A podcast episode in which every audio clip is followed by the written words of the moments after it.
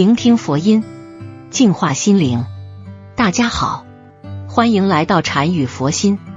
阿南德在最新发布的预言提到，土星在二零二三年的三月十四号进入主星宿之后，会在二零二三年十月再次进入达尼斯塔，这是一件非常重要的事情。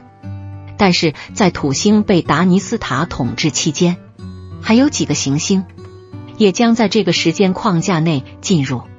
太阳、月亮、木星都会过境，这些行星过境会聚集发生在二零二三年九月到二零二三年十月期间。所以阿南德认为，在这个期间，预计会发生一些非常严重的灾难，有可能是大地震。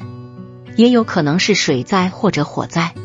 接下来，阿南德又说，十月中旬到二零二四年的三月这个时间段将会发生重大自然灾害。但是在视频最后，阿南德却意外曝光了一条喜讯。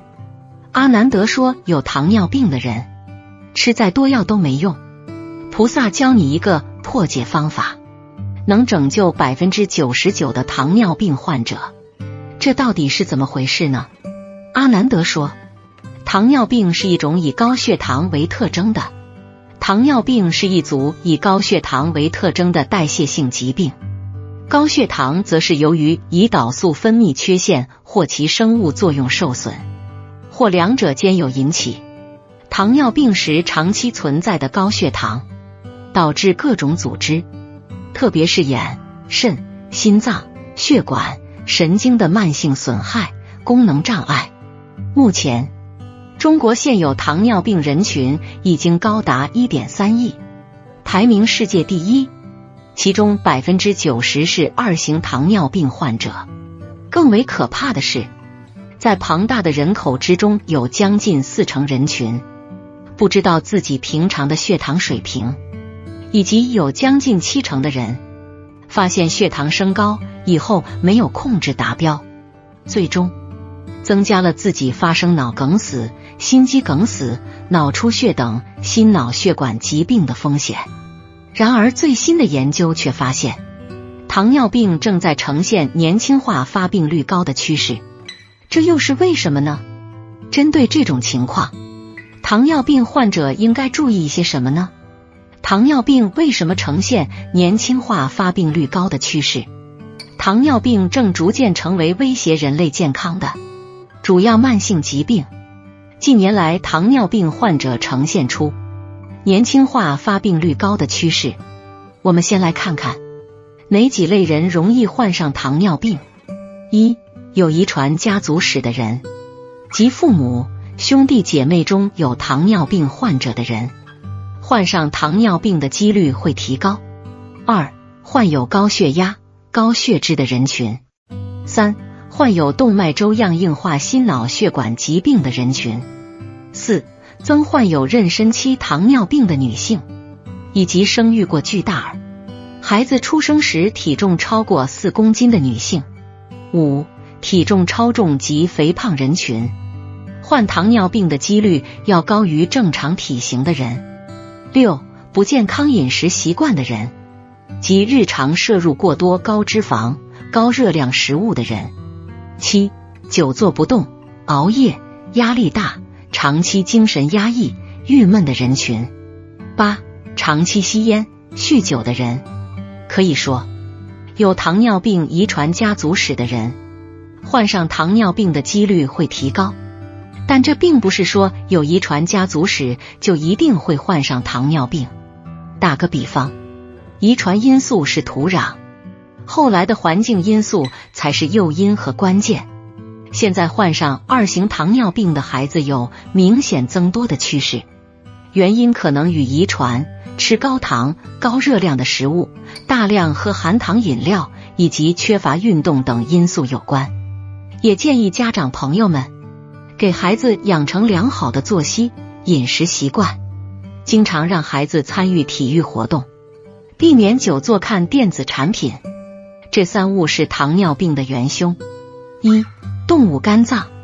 临床上，糖尿病患者不建议进食猪肝，因为猪肝含有丰富的胆固醇，会加重糖尿病患者的血脂异常，导致动脉粥样硬化。尤其对于合并心脑血管疾病的糖尿病患者，要控制或者是少吃动物内脏，包括猪肝。糖尿病患者胆固醇的摄入量每天要控制在二百毫克以下，这样对于血脂的稳定，防止动脉粥样硬化。才能起到更好的效果。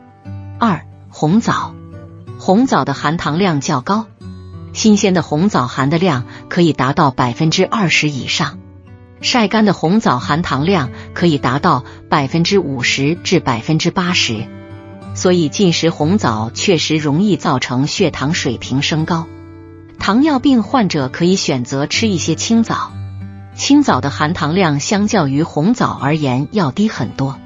如果糖尿病病人实在想吃红枣，那一定要保证血糖控制平稳，在两餐之间少量的进食。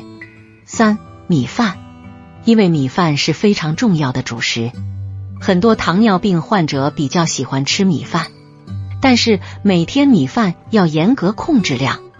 米饭当中所含有的碳水化合物是很多的，在进入人体后。还很有可能大量转化为葡萄糖，很容易导致血糖升高，不利于糖尿病患者对病情的控制。那么佛教是怎么看待糖尿病的呢？糖尿病是否和冤亲债主有关呢？怎样康复治疗呢？下面我们一起看一下横传法师的回答。王居士问：“请问恒传法师，弟子才刚开始闻识佛法。”感觉非常幸运，感谢佛菩萨慈悲。现在家里已请有观世音菩萨，每天弟子诚心供养，也一边看认识佛教等书籍。弟子本身就是学医出身的，但是弟子糖尿病已经八年了，今年我快五十岁了。从饮食我很注意，一直在治疗中，包括药物和食疗。请问法师弟子这样的病是不是和过去世的怨亲债主有关系？这样的病痛如何可以康复治好呢？请师傅大发慈悲给予回复，谢谢了。横传法师回答：阿弥陀佛，王居士，佛法难闻，今已闻。既然和佛菩萨有缘，不但要供奉佛菩萨，更重要的是要按照佛菩萨的教诲去修学。像糖尿病这样的疑难杂症，从佛法上讲，很多是冤业和业障病，是由于往事或现世的杀业太重造成的。用医学的方法几乎很难治愈，只有在用医学治疗的同时结合佛法，才能更好的治愈。医学上可以采用中医的一些自然疗法进行配合，在佛法上，首先要诚信正信。最重要的是戒杀吃素，然后每天抽出大量的空闲时间去拜佛、念佛、诵经、修忏悔法，尽自身最大的能力去修种种善事，再把你所做的一切功德回向给你以往的冤亲债主。在修学佛法上，五戒、十善、六度是最基础的，也是必须的。只要你能依法精进的去修去行。相信你的病情会得到明显的改善。至于康复治好，那就要看你的修学程度。在此，也望你能正信实修，断诸恶，行众善，早日得以解脱。佛法在世间，不离世间觉。佛说这是一个娑婆世界，娑婆意为堪忍，也就是说这个世界的众生忍受苦的能力相当强。伟大的释迦牟尼佛为什么要降世于人间，成道于人间？其目的就是要普度众生，提醒世人生老病死是生命无常。《金刚经》中有著名的四句偈：一切有为法，如梦幻泡影，如露亦如电，应作如是观。人生的财富、事业、家庭都是虚幻不实的。生命中的惊喜和意外，你永远不知道哪个先来。很多人之所以学佛，可能也没想过太深的哲理。无非就是求个平安。佛家有句话讲：“佛是门中，有求必应”，确实是真实不虚的。但如果把意思理解错了，学佛之后，任何事都依赖于佛菩萨的护佑，自己游手好闲，肯定是要堕落的。不但求不到福报，自己原有的福报也会折损。要知道，学佛是向内求，而不是向外求。